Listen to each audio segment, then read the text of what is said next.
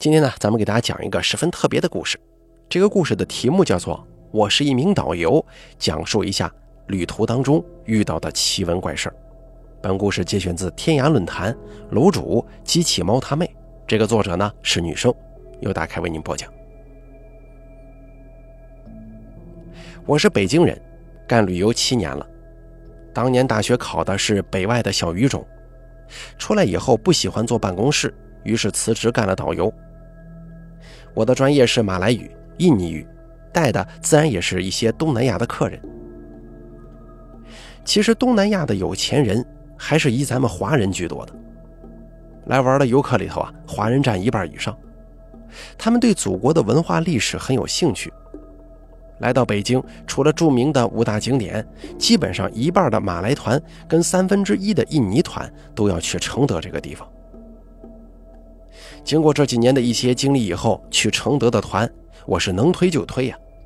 其实社里头啊，也没几个导游愿意去承德，除了几个男生没办法之外，因为他们去承德还能跟司机拼房，旅行社节省费用呢。说了这么多废话，大家一定会问：承德的酒店有什么奇怪的？没准承德的朋友还要拍我。不过大家别着急，听我慢慢说。去承德，一般我们住两个合同酒店，YS 跟 LL。我呢住 YS 比较多，LL 的故事都是听同行讲的。零二年我第一次去承德，当时京承高速还没修好，路上进店又耽误了一些时间。我们团到当地已经是晚上十点半钟了。吃完晚饭之后啊，我们入住酒店，大概是午夜十二点半。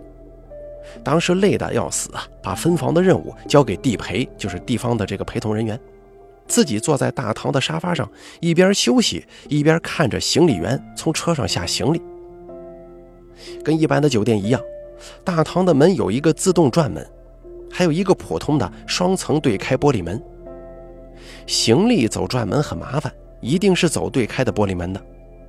这个玻璃门有一定重量，大家都有常识。一般呢，咱们要把门推到大概直角的位置，这个门才会定住，向两边敞开。就在行李员拿完所有行李，把推车收起来之后，我无意之间看了一眼大门口，我忽然看见，在没有任何外力跟风的情况之下，玻璃门居然慢悠悠地打开了，而且达到了最大的角度，定住了。当时我都没反应过来，还傻乎乎地跑到门口看了看。当然是什么也没看见。当天晚上，我们司机就跟地陪两口子去唱歌了，死活不回酒店。那会儿我就很不高兴，因为第二天还要回北京，万一疲劳驾驶出点事儿，可怎么办呢？我拖着疲惫的两条腿回房间，房间不新不旧，当地的死星肯定是没法跟北京比。虽然号称准五星，可是这个浴巾呐、浴帘啊。都是黄黄的。进屋，打开电视，拉上窗帘，打开水洗澡。洗出来以后呢，突然发现刚才看的好好的电视变成雪花屏了。没办法，关上电视，赶紧睡吧。第二天还要去避暑山庄呢。在大概凌晨三点钟的时候，睡得迷迷糊糊的我，突然在一阵细细的歌声当中清醒了过来。那个声音像是洗澡的时候。有人在浴室里轻轻的哼唱，这个断断续续传来的动静是个女人的声音。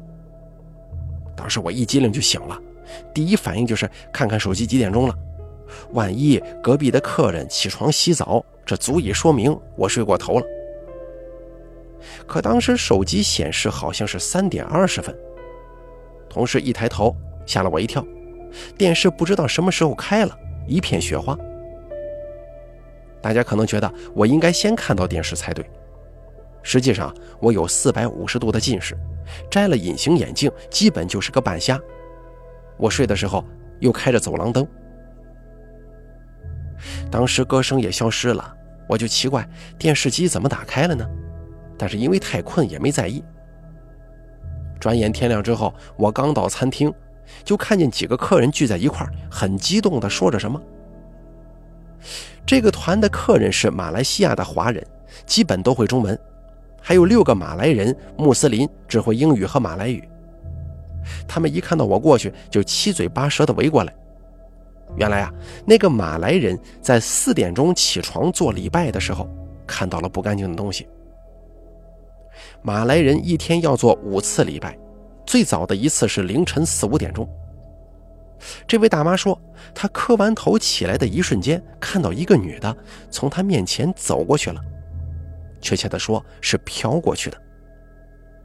当时吧，我觉得不太靠谱，以为大妈头朝下时间太长，有点晕菜了，就安慰她两句。可是这个大妈一个劲儿的说一个英文，大概就是“真主至大”什么的，还说下次再也不来这个酒店了。这会儿有几个华人的客人来了，也说感觉床边站着人。我当时觉得这些人瞎起哄，觉得酒店不好就直说嘛，还整这些怪力乱神的。为了躲开，我就下楼到大堂。这个时候看到地陪跟司机也回来了。这地陪呢是个大姐，一看见我就问：“睡得怎么样啊？”我说：“还行，就是客人没事找事儿，挺烦人的。”我就把餐厅里客人跟我说的话又给这位大姐学了一遍。大姐听完之后撇了撇嘴说：“这你也不害怕呀？啊，我叫你跟我们去唱歌，睡在 KTV 里头也比在这儿强吧？”司机也搭话说：“第一次来叫你跟着，还死活不来，好像我要占你便宜似的，这回吓着了吧？”当时我年龄不大，刚干一年，也不觉得怎么样。就觉得吧，他们好像是在啊逗我、吓唬我。可是这样的事儿，随着我第二次、第三次来承德又发生了。此后的时间里，我又来过承德不少次，很多客人在第二天早上都会跟我反映有不可思议的事情发生。举几个例子吧，客人说，在洗完澡拉开浴帘的一瞬间，在水汽模糊的镜子里看到了两个人的影子。还有，住在五楼的客人半夜用笔记本上网，无意当中扭头看到窗外，发现有人正在往里看。还有女客人反映半夜被人摸，以为是自己老公，回头发现老公睡在另一张床上，同时还听见了一些莫名其妙的嬉笑声呢。咱们接着说下一段故事。开旅游车的司机呀，因为闲的没事。大多数都爱跟这个导游美眉聊天。下面讲一个司机师傅在承德的经历。大家都说承德酒店不干净，但是我们干的就是这一行，行程里头有，你能不去吗？大家最踏实的时候，就是有认识的司机跟导游一起去，可以拼房睡。如果精力充沛，还能斗斗地主。给我讲这个故事的师傅呢，他的妹夫也是旅游车司机。有一次，他们一共三个车都住在了 L L 酒店，大家开了三人间，到了酒店就开始打牌。这妹夫师傅那天呢，也不知道手怎么那么壮，到了后半夜已经赢了一千六百多块了。另一个司机就说：“你丫打牌赢这么多钱，小心点到了团上该不挣钱了。”当时呢，他就有点得意忘形，说了这么一句话。嘿，人要是走运呢，鬼都挡不住。我打牌赢，团上照样能发财。话音刚落，这个妹夫师傅眼睛就直了，嘴里突然发出呵呵的声音，拿起钱就往自己嘴里送。当时一旁的师傅都吓傻了，一个劲儿叫他名字，赶快把他手中的钱往外抢。可他呢，还是不停地把桌上的牌、烟头什么的往自己嘴里塞，一直等到另一个司机拿来水。喝的同时呛到了，他才醒过来。这件事儿我后来问过这个妹夫师傅，他只说自己啥都不记得了，但是一有去承德的活，他坚决不去，保准给别人。接下来我再说一个故宫的故事吧。关于故宫的传闻呢，好像有很多，并且故宫本身有很悠久的历史了。有人认为故宫很怪，我倒不这么觉得。金色的琉璃瓦，红色的墙壁，在蓝天之下很美丽。如果天气不好，给人的感觉也是十分庄严的。反正我从来没觉得害怕，直到我遇上了这样一个客人。印尼人给我的印象就俩字儿，说好听点叫实诚，说难听点那就是傻逼。当然了，我说的是本土的印尼人啊，不包括咱们广大爱国的华人华侨。印尼人来北京就三件事儿：睡觉、照相、买药。他们对中国文化不感兴趣，就喜欢同仁堂。不但为我们广大司机导游，也为我国的旅游业赚了不少的外汇。我还就这回啊，碰上了一个专门跟我死磕专业知识的印尼小哥。这个事儿发生在零五年的冬天。这哥们儿啊，从某广场跟着我的团，还算正常。可是，一到午门就开始不对劲了，死活非要回车。跟团走过广场、故宫的朋友可能知道啊，旅游团是不走回头路的，一般是两个小时以后，车子在神武门往北的景山东门接客人。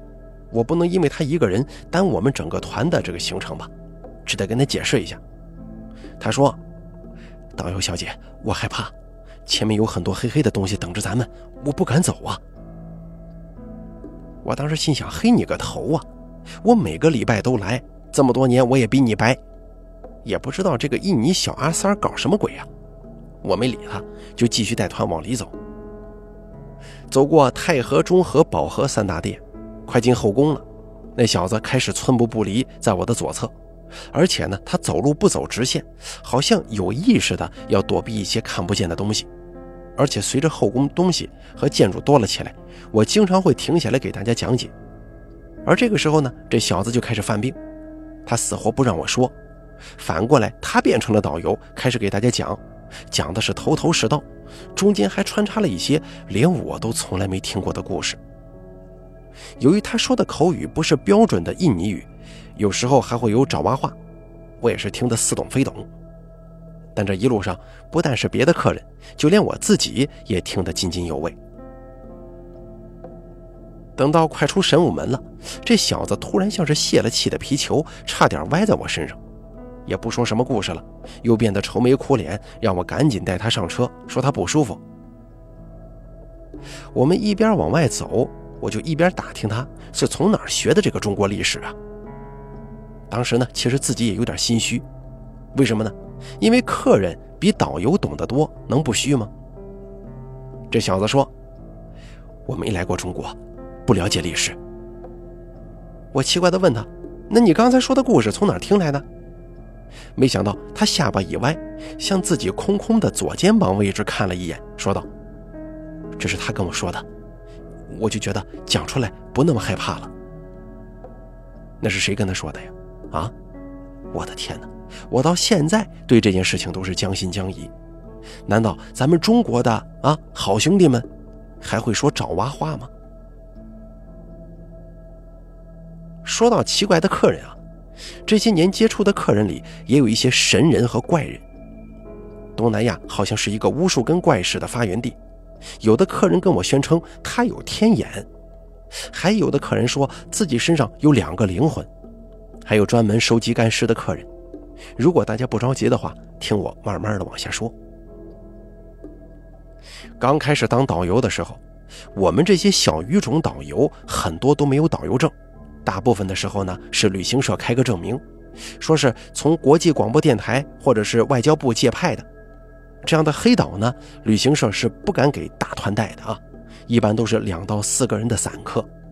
我就是带过无数这样的散客，旅行社为了节省费用，找的也是个人的车，不是京 B 牌照的旅游车。于是我们黑车黑岛也是照样哪里都敢去。在三年多带散客的经历当中，有一个客人让我终身难忘。到现在七年多了，偶尔他还会出现在我的生活当中。这个人大名我就不提了，虽然他也不认识中文，但是他这个族姓呢很特别，是印尼的一个很大的皇族后裔，好像是在雅加达的一个什么什么地方。当时我接的是他和他的表哥，他表哥三十多岁，属马的，算是很年轻的客人了。我们从机场接机的时候，我就注意到他的左手食指上戴了一个材质很奇怪的指环，像是黑色石头的，却有一种奇怪的光芒，我从来没见过。当时吧，我觉得这客人挺奇怪，不太爱说话，不过无所谓了，什么样的客人我没见过呢？咱慢慢的来。我们从机场直接接到了颐和园东门下车以后，一边讲我们一边走。还没等我买票，我就看到这俩客人耳语一番。表哥上来就说：“小姐，我弟弟不舒服，咱们还是回酒店吧。”当时我挺高兴的，客人自己取消行程，等于帮我偷了个懒儿。于是呢，就上车回酒店休息。第二次路过东门的时候，我回头给他们递矿泉水，发现他眉头紧锁地看着颐和园的方向，脸上恐惧的神情不像是装的。我当时感到很奇怪，但是刚跟客人接触还不太熟，也就没方便问。经过一两天的接触，他跟我的话慢慢多了，偶尔也聊到一些家常。他说他们家族是当地最大的巫医，他奶奶的干尸。就放在镇上，用这个水晶棺材罩着，供人瞻仰膜拜。他们家族有博物馆啊，当地人都以认识他们为荣。他们能知道过去和未来，他们都会奇异的巫术。当时我翻译给司机师傅听，我俩都是一笑了之，觉得这小子肯定在吹牛。他突然很严肃地对我说：“你知道那天颐和园我为什么不进去吗？”我问他原因，他说看到一个穿着拖地长衫的女人在扫地，而且那个女人也看见他了，并且呢还跟他恶狠狠地对视，把他给吓坏了。我说我不信，让他说一些其他的当证据。他慢慢的说，我是单亲家庭，我现在有个男朋友比我小，而且我们一定会分手。我听了之后有点傻住了，因为他说的几乎都对。而且那年的五月，我就被这个小男友给甩了。他还说我们司机有两个孩子。我插嘴说：“不知道我们中国计划生育着吗？”没想到司机的脸都青了。他说：“现在的孩子的确是第二个孩子，老大呢在通惠河淹死了。”接着他拿出一个暗红色的小石头给我看。这个时候他表哥有点着急了，就说：“收起来，没必要拿出来吧。”他满不在乎地说。他这个人不危险，看一下没事的。于是呢，就给我看了一下这个毫不起眼的石头。我没看出这有什么了不起的，就问他这是什么东西啊？他说：“你放到矿泉水瓶子里再看。”随着石头入水，我跟司机惊讶地发现，这一瓶水都变成了血的颜色，浓浓的不透明。而当他把石头跟水都倒出来，石头还是红色的，水仍旧是清澈透明的。当时我们都傻眼了，他把石头很快的就收起来了，我也没看清他到底怎么回事。他只说这个东西可以讲是印尼的国宝，被别人看到他们带着很危险。他说他们有时间的时候呢，就会在印尼爬山，会在一些洞窟里发现很多奇怪的东西，比如一种四十厘米左右的干尸，放在盒子里，头发跟指甲会慢慢的生长，剪下来能做药。很多老百姓都跟他们家买。他还给我讲了他黑色指环的来历，大概也是在一个山洞里得到的。他爬了两个小时才走出那片山，但是山脚下遇到他的人都跟他说失踪一个多礼拜了。那个指环悠悠地发出光芒，非常好看，特别吸引人的目光。短短的五天过去了。这个客人在临走的时候，做出了一个让我们都很震惊的决定。他没有像其他客人那样给我小费，而是摘下了指环给我。那个指环从他手上套到我细细的中指上，居然不大不小，正合适。我推辞了半天，可他只说命中注定这个指环就是我的。事后跟几个很好的朋友讲过这个故事，许多马来人朋友说我不应该拿他的任何礼物。没准啊，会有什么东西跟上我。但是我个人感觉没有任何奇怪的事情发生，生活照样继续。只是过了一年多，我又带团走在颐和园，无意当中拍了一下一个铜制香炉，这个指环碎掉了。我觉得挺可惜呀，就想把碎片捡回家。可是空空的青石板地面只找到了半个，那半个死活找不到了。当天晚上，我就接到了那位小哥的电话，这是他回国之后啊第一次跟我联系。他说：“我送你的东西回来了，谢谢你替我保管。”当时我人都懵了。接着再给大家说下一个故事啊。上北外的唯一好处就是，不管你学的语种多冷门，什么豪萨语、斯瓦西里语、僧伽语，国家呢都会把你派到这个国家去实习。我当年去的是马来西亚，给大家讲讲在那儿遇见的有意思的事儿。马来西亚的农村有一部分人还是住这个木头房子。因为当地很潮湿，屋子大部分是吊脚的，楼下停车，楼上住人。我没住过这样的房子。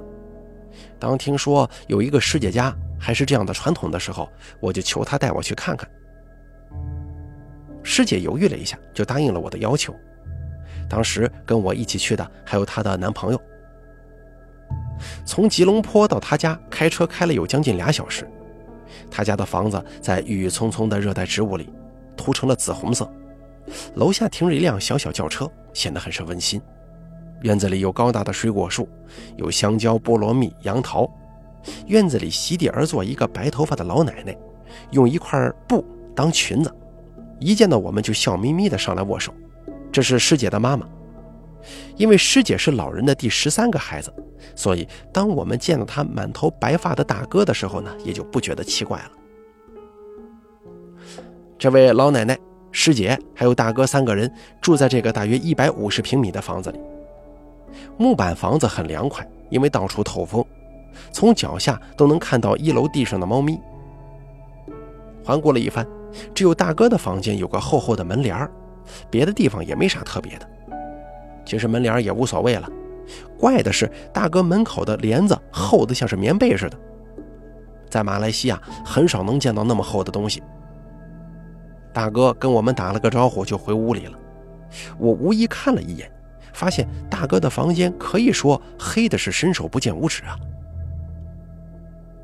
从进他家的时候算起，我发现一个奇怪的现象：这位老奶奶老是跟我不停地收拾我的东西，老让我小心再小心。比方说我的相机、手机、手表，我这个人大大咧咧的，东西老是随手乱丢，书包也随便的放在他家门口的凳子上。我当时就很奇怪啊，我在你家我都不担心，你老让我小心什么？这个奶奶很热情啊，我洗澡的时候，奶奶也把我的包包一起放到浴室里。我觉得很奇怪，但是咱也没说啥，可随主便呗。而且还有一个很奇怪的事儿，我发现师姐师姐夫从来不跟大哥说话，师姐夫更是奇怪。平常很懂礼貌的人，对大哥仿佛视而不见，连个招呼也不打。我当时觉得这一家子可能有什么矛盾吧，当然也不方便问。不过大哥倒是对我挺热情，说是第一次见到会说马来语的中国人，老是跟我问这问那，最后居然说要我几根头发做纪念。可是话音还没落呢，师姐就喊我下楼，说是出去吃晚饭。吃晚饭的时候没带大哥回家，我自然也就没见到他，我就在师姐的房间打了地铺睡了。师姐的男朋友也是穆斯林，在我们的房间门口打了个地铺，也早早睡了。临睡，老奶奶又进来了，非让我把包包放枕头底下。等老奶奶出去，我先硌得慌，把包就放在脚下也睡了。就这样睡到半夜，突然被一些细小的声音吵醒了。我以为是猫，因为马来人不能养狗，他们都很喜欢猫的，一家能养二十多只。我感觉猫在我的脚下动来动去，我就往下轻轻地踢了一下，感觉那个猫一下子从我脚边的地上窜到了旁边的桌上。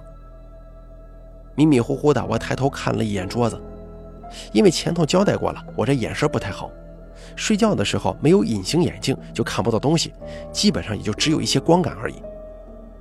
依稀我看到的是一个东西，两条腿站在桌子上。停顿了一下就走了，那个姿势一点也不像猫。第二天清晨，我还睡得正香的时候，师姐的男朋友就敲门让我起来。没吃早饭，他们就拉着我坐公共汽车回吉隆坡。我当时觉得不辞而别很不礼貌啊，但是师姐也没说什么，就只好走了。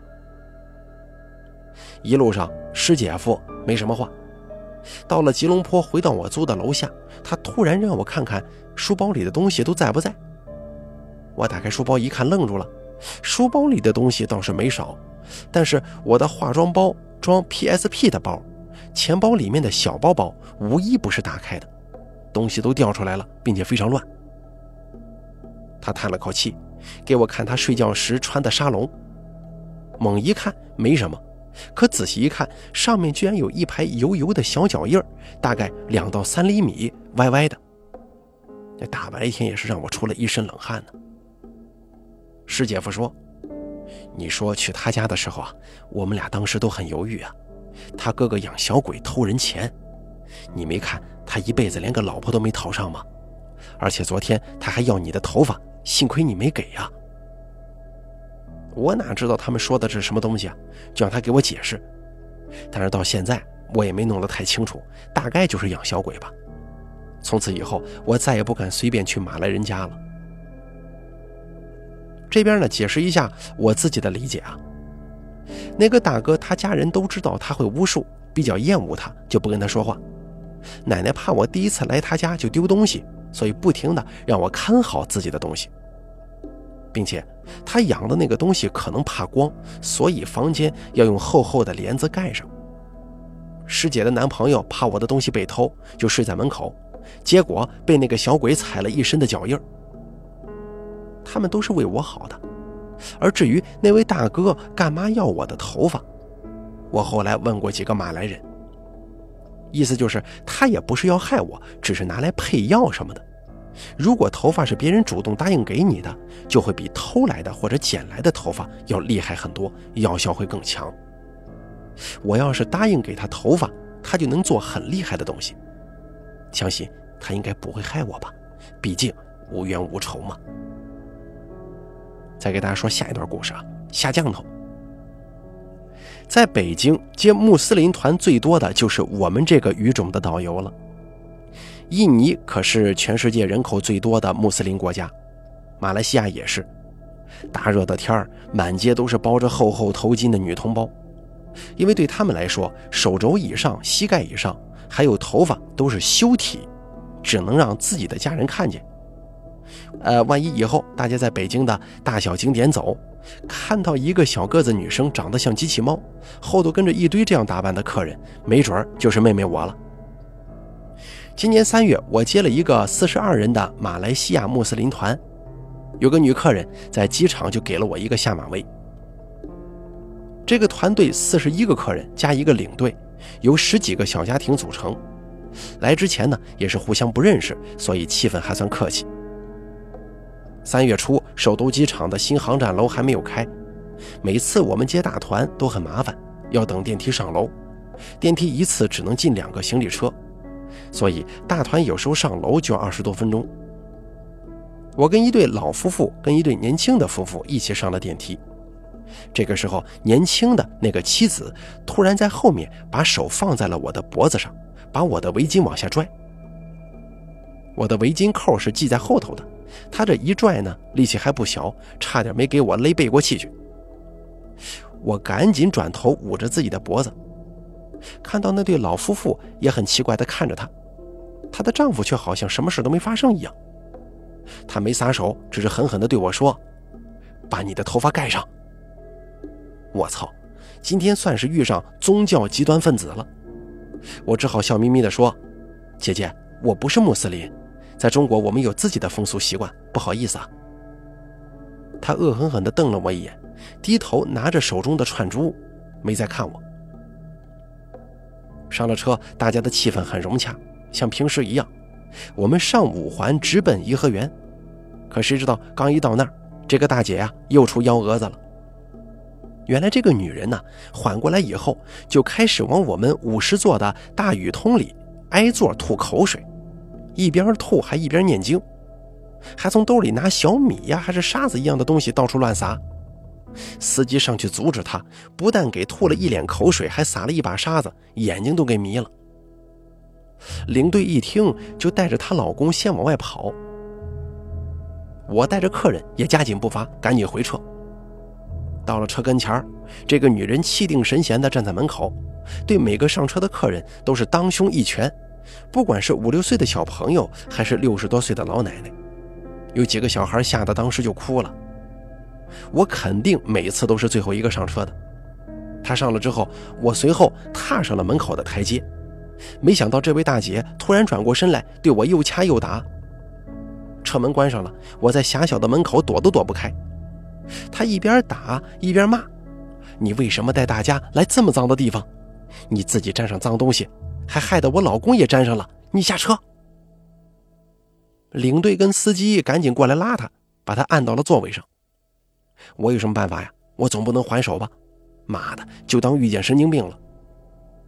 我保持着僵硬的笑容，拿起麦克准备接着讲。这个时候啊，他又冲到前头来了，一把拿过我的麦克，开始在车上大念特念《古兰经》，一边念一边批评其他客人。这个宗教方面的事儿，我毕竟懂得不多，可能他有什么说的不对的地方吧。坐在第二排的一个老哈吉爷爷颤颤巍巍地站起来说：“你对伊斯兰的理解是不对的，你不应该这样说。”老爷爷话音还没落，这个女人冲上去就给了老人一个大嘴巴，我们全都傻了。那个女人打完老爷爷以后，她老公看不下去了，才把她死死地按在座位上。我们消停了一会儿，奇怪的事情在吃中午饭的时候又发生了。一般马来人都是在新疆餐厅吃饭的，清真而且比较适合他们的口味。这位大姐倒好，不吃人饭，从兜里拿出了三个枣。大家肯定见过了，就是很廉价的伊拉克蜜枣。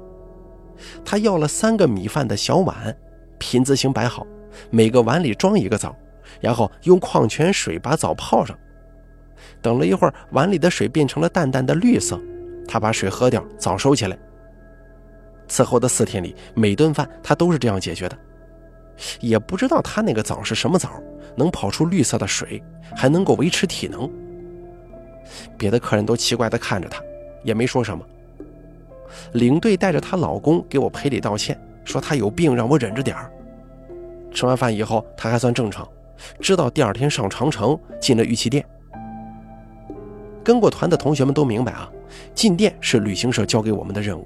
也是导游司机唯一的收入保证，所以我讲进店的故事，愤青们别喷我啊。我们进的这个玉器店呢，大概这个玉有两种，A 货翡翠，还有 B 货。这个 B 货呢，名字很无奈，叫马来玉。马来人最爱买的就是马来玉，这个真的很讽刺啊。其实 B 货呢，也不是假的，就是经过处理。我带的这个团也是。这大叔大婶们疯狂地扑向了马来玉的柜台，戒指六百到八百五一个，虽然不贵，但是钱包多呀。我心里挺美，估计这回啊收成不错。还没回过神来，那个神人大姐又出现了，她往柜台前头一站，大喊一声：“大家别买，这儿的玉啊都是假的。”我跟领队当时脸就绿了，没见过这么捣乱的。只见这位神人大姐不慌不忙地说。你们戴上戒指，让我摸一摸，我就知道真假，还知道这个戒指是不是适合你们。客人们没想到，还真把她当先知了，大家都围着她，让她看自己的戒指。最后成绩还不错，大姐自己还逼着她老公给她买了四个戒指呢。啊，领队一看乐了，当时也是无聊，就凑过去让她看自己的结婚戒指。领队大叔也是个神人。他的白色戒指号称是马来西亚象王的牙做的，是他二老婆的传家宝。没想到神人大姐一摸他的戒指，突然泪流满面。神人大姐哭着说：“真主饶恕我吧，我怎么能干这样的事情呢？不要逼我。”我跟领队面面相觑，而这个时候呢，神人大姐突然脸一变，叫着我们领队的大名：“我以真主使者的名义让你跪下。”领队傻了，就说：“行了行了，别闹了，咱上车吧。”可是神人大姐一下攥住了领队的手，大声喊：“安拉，这个戒指注定是我的！”领队一看这还得了，赶紧把手往外抽，这个戒指可不是随便能给别人的。神人大姐哭着说：“饶恕我，原谅我，不是我想要，实在是安拉让我拿呀。”领队赶紧趁乱跑了，在车上也是躲他躲得远远的，生怕自己的结婚戒指被抢。这大姐哭了一路啊，说什么她跟领队这下子都有生命危险了，她一定要拿到那个戒指。而且这个女人一见到不是伊斯兰教的其他信仰就发飙，骂关公、骂财神爷，还骂菩萨。这一路上我们吃尽了她的苦头，她还有事没事就打我一下，害得我一直绕着她走。直到她老公最后跟我们说了事情的真相。在马来西亚有一种奇怪的男人，华人管他们叫阿瓜，他们大多数都是异装癖，喜欢打扮成女人，可是不做变性手术，没有泰国人妖那么专业。大家一看到这种阿瓜呢，只会觉得恶心，一点美感都没有。他们经常是浓妆艳抹，还一脸的胡子茬，特可怕。阿瓜最多承担的工作就是新娘化妆。因为他们像女人一样细心，化出的妆很美。但是在马来西亚有一种传说，如果你得罪了化妆的阿瓜，他们会使降头往新娘头里扎东西，把新娘变得人不人鬼不鬼。我们车上这个神人大姐呢，她就是遭到了这个阿瓜的伤害。结婚七年了，她这个疯疯癫癫的毛病啊，是一年比一年严重。说到这儿，可能是怕我不信。她老公轻轻地撩开她的头巾，给我们看她的后脑。这位神人大姐当时正在车上犯迷糊，所以没感觉到我们在看她。撩开头发，看到了头皮，这头皮上赫然出现一排细细的针脚，线是金色的，好像是缝在了头皮上。据她老公说，他们也把线挑出来过，可是你挑出来，它还会再长，永远弄不干净。说到这儿，他深深叹了口气，显得十分无助。那么，咱这个故事也算是说完了。最后说一句，在马来西亚当新娘，一定要小心点啊！